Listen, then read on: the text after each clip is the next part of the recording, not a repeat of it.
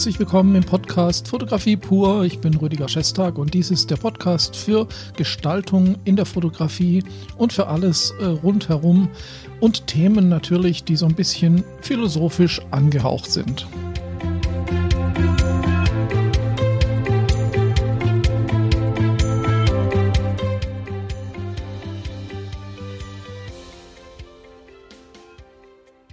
Ja, wir sind schon stark im Jahr 2021 und äh, die Pandemie hat uns immer noch im Griff und es sieht so aus, als würde es irgendwie einfach nicht besser. Ich hoffe das Beste und wir nutzen die Zeit, um uns einfach auch so ein bisschen ja, mit der Fotografie zu beschäftigen, soweit es geht. Und es geht sehr viel. Man kann die Zeit nutzen, um sich auch um seine gestalterischen Ambitionen in der Fotografie zu kümmern. Ich hatte ja im Dezember die Aktion mit den äh, Sondercoachings, diese zwei Stunden Coachings, die ich angeboten habe. Und die sind super toll angenommen worden und die machen immer noch sehr viel Spaß. Wir sind also bei einigen Teilnehmern immer noch dran. Und was das Coaching auch für mich so interessant äh, macht, ist, dass man immer wieder ganz neue Situationen und ganz neue Herangehensweise an die Fotografie kennenlernt es ist ja nicht so, dass ich als Coach äh, alles wissen muss und äh, alles besser wissen muss. Es geht nämlich gar nicht darum. Es geht darum, dass ich erstmal zuhöre, dass ich dann die richtigen Fragen stelle und dass ich dann zusammen mit dem Teilnehmer überlege, wo kann es denn hingehen? Und das ist bei jedem anders. Und ich lerne hier so viele, so schöne ja, Lebenswege und ähm, Herangehensweise an die Fotografie, ähm, dass, dass das richtig Spaß macht. Ja, äh, wie kommen wir jetzt vom Coaching auf das heutige Thema? Das ist eigentlich ganz einfach. Ich möchte heute im Prinzip den dritten Teil von dem machen, was ich in den letzten beiden Podcasts angesprochen habe. Es geht ja um, ja, der Weg in die, es ging um darum, den Weg in, in das Hobby zu finden, den Weg in den Beruf zu finden. Und heute möchte ich noch einmal schwerpunktmäßig auf den Weg in die Kunst eingehen. Das Thema heißt ja fünf Schritte zur Kunst. Und das ist jetzt keine Backanleitung, wie werde ich von 0 auf 100 zum angesagten Künstler, sondern ich möchte hier meine Beobachtungen erzählen. Es gibt nämlich einen ganz, ganz wesentlichen Punkt. Es gibt so eine Schwelle, die meiner Meinung nach genau die Schwelle ist, wo man die Fotografie, die gute Fotografie für die Kunst aufgibt oder wo man wechselt oder wo man über diese Grenze springt, wo plötzlich aus der Fotografie Kunst wird. Und diese, ja, diese Idee oder das, was ich jetzt hier erzählen möchte, das ist nicht ganz neu in meinem Kopf. Das hat sich äh, durch viele, viele Jahre so rauskristallisiert. Ich habe ja ganz viel auch mit Künstlern gearbeitet. Also ich habe ein Buch über Avantgarde-Designer in Paris gemacht mit, mit Interviews. Ich äh, gucke mir super gerne die ganzen Dokumentationen äh, über berühmte und bekannte Musiker an und Künstler. Und ähm, da kristallisiert sich dann was heraus, was ich jetzt so ein bisschen erklären möchte. Kunst ist jetzt in dem Fall für mich tatsächlich ein Leben als Künstler. Also wenn ich jetzt sage, ich möchte als Fotograf richtig Künstler werden und eventuell zumindest teilweise von dieser Kunst leben, dann ist es ein sehr, sehr schwerer Schritt und den äh, sollte man sich auch gut überlegen. Wir denken ja im Moment so, oder viele denken so, und ich habe das auch lange gedacht, ähm, Fotografie und Kunst, das funktioniert so. Zunächst einmal begeistere ich mich für die Fotografie so im Allgemeinen, ähm, kaufe mir eine Kamera, bin dann völlig von der Technik fasziniert und dann beschäftigt man sich ewig lange mit der Technik und irgendwann kommt man dann über diesen Punkt hinweg und macht dann in Anführungszeichen vernünftig Bilder, wo man sich dann um ja, um das Thema kümmert, wo man sagt, oh ja, cool, jetzt fotografiere ich dies und jenes und man wird immer besser. Und wenn man dann immer besser wird, dann ist es irgendwann Kunst. Das ist zu kurz gedacht. Meiner Meinung nach ist das zu kurz gedacht und das äh, ist eben jetzt das Thema von, von diesem Workshop. Ähm, ich denke, wenn man sich Künstler auch in anderen Bereichen anschaut und deren Lebenswege, dann sind die Künstler, die uns jetzt noch im Gedächtnis sind, einen etwas anderen Weg gegangen. Ich kann hier natürlich nur für die Fotografie sprechen, aber im Prinzip ist das, was ich jetzt hier sage, für ganz, ganz, ganz viele Künstler der Weg gewesen. Und diese Schritte möchte ich jetzt einfach mal so ein bisschen auf die Schnelle mal so durchgehen und da noch was dazu sagen. Wenn man Künstler wird, und das kann man durchaus auch allgemein betrachten, aber ich spreche natürlich jetzt für die Fotografie.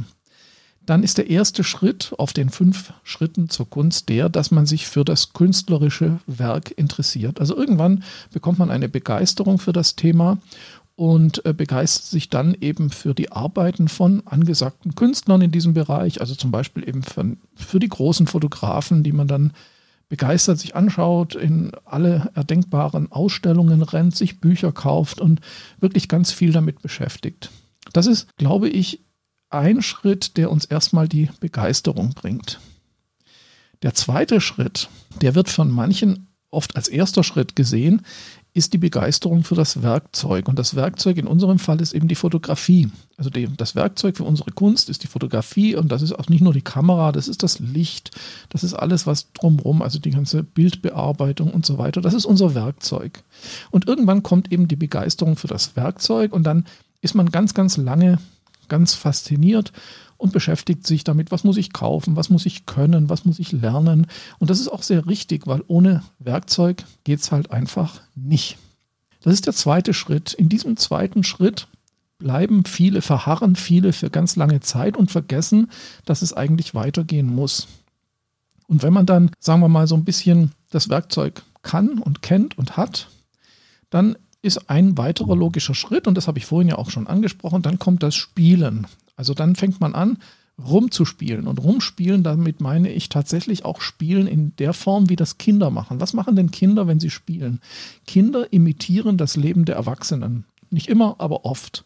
Und genau das sollte man tun. Das heißt, in diesem Schritt fängt man an, das, was man toll findet, einfach mal selber zu machen. Also zu versuchen, ja, das will ich auch mal hinkriegen, den Stil will ich hinkriegen, diese Schwarz-Weiß-Bilder will ich genauso machen. Ich will Models finden, die genauso aussehen wie in den Modemagazinen und so weiter. Also man nach, man ahmt nach, man versucht zu kopieren, was völlig in Ordnung ist, weil man dann eben dadurch lernen kann. Dieser Schritt spielen, immer wieder neue Fotoprojekte machen, immer wieder was Neues ausprobieren, immer wieder ja, sich anlehnen an große Künstler oder auch eigene Ideen realisieren. Das ist dann der Punkt, wo, würde ich mal sagen, viele, die das nur als Hobby machen, möchten auch bleiben, weil das ein ganz bequemer und sehr ja, lukrativer Punkt ist, wo man eben sehr viel schöne Ergebnisse erzielt. Jetzt sind wir aber immer noch nicht an dieser Grenze. Das heißt, wir nähern uns jetzt dieser ja, ominösen Grenze, von der ich vorhin gesprochen habe. Und diese Grenze, die nenne ich die Zerstörungsgrenze. Was meine ich damit? Die Zerstörungsgrenze. Jeder von uns war mal in der Pubertät hoffe ich wenigstens. Und ähm, jeder von uns hat sicher auch mitgekriegt, dass Menschen in der Pubertät so eine Haltung bekommen, erstmal alles schlecht zu finden, was Erwachsene machen, die hinterfragen also das, was als gängige äh, als gängiger Konsens gilt, also man ist dagegen, man zerstört, also jetzt nicht physisch, aber einfach mental, man sagt, das ist scheiße, das will ich nicht. Also man rebelliert. Und diese Rebellion, das ist eben genau diese Grenze. Und Künstler, schauen wir mal auf Musiker zum Beispiel, ähm, die sind, wenn, wenn wir uns die großen Musiker anschauen, nicht alle, aber viele, sind in ihrer Jugendzeit, so um die 17 bis, sagen wir mal, 25 in einer Phase, wo sie halt ganz üblen Punk machen oder ganz Musik, die einfach erstmal dazu da ist, die Leute zu schockieren und etwas zu zerstören, was bisher als gut galt. Ich meine, heute ist Punk natürlich was etabliertes, aber in der Zeit, als zum Beispiel Punk aufkam, war es etwas, das gegen die Gesellschaft gearbeitet hat. Und das war praktisch dieser Drang, das Etablierte zu zerstören. Warum ist das ein wichtiger Schritt? Und warum ist das die Grenze, über die ich muss? Ganz einfach deswegen, weil Kunst immer etwas ist, was aus Fragmenten von Vorhandenem etwas Neues erschafft. Und wie bekomme ich Fragmente von etwas Vorhandenem, wenn ich es nicht zerstöre? Also ich rede jetzt hier nicht von physikalischer oder physischer Zerstörung, sondern eben die Zerstörung dieser kulturellen und äh, künstlerischen etablierten ähm, Ansichten und Formen. Also dass man sagt, eine Skulptur muss nicht immer aussehen wie ein ein griechischer Gott, sondern eine moderne Skulptur kann eben aus Fragmenten von Skulpturen zusammengesetzt etwas ganz anderes ergeben. Denken Sie an den Kubismus von ähm, Picasso und so weiter. Also, jetzt bin ich schon wieder weg von der Fotografie, aber das gilt auch für die Fotografie. Also die rebellischen jungen Künstler, Das sind die, die ihre Welt um sich herum, also diese Kunstwelt, erstmal ablehnen, zerstören. Und jetzt darf man natürlich da nicht bleiben. Es gibt Künstler, die bleiben in diesem Modus. Und wenn man aber dann, sagen wir mal, 40 Jahre Kunst macht und immer noch in diesem pubertären Modus ist, dann ist es meiner Meinung nach irgendwann peinlich. Aber es gibt Leute, die sind damit erfolgreich. Was einen aber jetzt wirklich weiterbringt, ist, nach einer Phase dieser Zerstörung, also dieses Dekonstruktivismus, also das Dekonstruieren von dem, was da ist, in seine Einzelteile zerlegen. Wenn man das geschafft hat, dann kommt man irgendwann in einen Prozess der Analyse. Das heißt, man schaut sich das an, was da jetzt an Scherben um einen rum liegt. Ja, was ist denn da dran oder was sind denn die Fragmente, die mich interessieren? Was haben die denn für eine Aussage? Was fühle ich, wenn ich dieses oder jenes betrachte? Und das ist so ein bisschen eine etwas, eine Zeit, wo nicht so viel passiert, wo man einfach so ein bisschen unsicher auf den Scherbenhaufen schaut, den man angerichtet hat und sich dann neu sammelt und dann wieder neu aufstellt. Und dann, das, wir sind jetzt schon beim vierten Schritt, also der, diese Grenze, von der ich spreche, ist zwischen dem dritten und vierten Schritt. Der vierte Schritt ist also die Analyse äh, nach dem Dekonstruktivismus. Schwieriges Wort. Und der fünfte Schritt, und dann sind wir unter Umständen, wenn wir es geschafft haben bei der Kunst, das ist dann die Konstruktion. Also nach der Dekonstruktion kommt die Konstruktion. Das heißt, ich werde jetzt aus dem, was ich dort auffinde oder vorfinde nach meiner Analyse, werde ich aus diesen Fragmenten und diesen Segmenten und diesen Scherben, die ich finde, etwas aufbauen, was mir entspricht, was meinem Charakter und meiner künstlerischen Ambition entspricht. Und dann habe ich die Möglichkeit eben etwas zu erschaffen, was wieder neu in die Kunst eingeht. Und in diesem fünften Schritt, da ist das Werkzeug dann schon lange nicht mehr relevant. Und das meine ich jetzt ganz ernst. Natürlich ist es schön, wenn man in diesem Schritt tolle Werkzeuge hat, aber die Künstler, die wirklich, ja, die wirklich etwas zu sagen haben, die sagen das mit jedem Mittel. Also ich meine zum Beispiel, was ich auch immer sage, ähm, ja, wenn es dumm läuft, reicht mir auch eine alte analoge Kamera, um meine Bilder zu machen oder meine Kunst zu machen oder sowas. Also dieses, ich bin jetzt nicht mehr abhängig davon, was das Werkzeug macht. Ich bin auch nicht mehr abhängig davon, was die anderen sagen, weil ich habe sowieso alles zerstört, was bisher angesagt als Kunst galt. Und ähm, das macht mich unheimlich unabhängig. Und diese Unabhängigkeit, das ist das, was man, glaube ich, braucht, um tatsächlich und wirklich in der Kunst anzukommen. Natürlich gilt das nicht für jeden und alle und immer, aber das ist eine, eine Schrittfolge, die ich immer wieder beobachte. Das können Sie mir sicher auch irgendwie bestätigen, dass Sie das auch schon so gesehen haben. Dass man eben, dass also Menschen, die vielleicht in einer gewissen Phase rebelliert haben, dass das dann die Leute sind, die später auch erfolgreich sein können, nicht müssen. Und jetzt fragen Sie sich vielleicht, ja, okay, das hört sich jetzt alles gut an. Man müsste also mit 17 als Fotograf rebellieren ähm, und irgendwie alles neu erfinden. Ich denke, das ist richtig, aber ich denke auch, dass man diese Phase in jedem Lebensabschnitt durchlaufen kann. Also auch ich und Sie vielleicht äh, können diese Phase durchleben, indem wir zum Beispiel vielleicht auch erstmal im kleineren, indem wir sagen, so, jetzt mache ich mal Stopp, ich höre auf, meine Feinart Print Schwarz-Weiß Bilder zu machen, die wunderschön aussehen. Ähm, und ich mache jetzt mal alles ganz anders. Also wenn ich bisher immer scharfe Bilder gemacht habe, mache ich nur noch verwackelte Bilder. Ich nehme mir mal die billigste Kamera, die ich kriegen kann. Ich hau mal raus, was geht. Ich kümmere mich mal um gar nichts. Ich, ich zerstöre das, was ich bisher gut fand.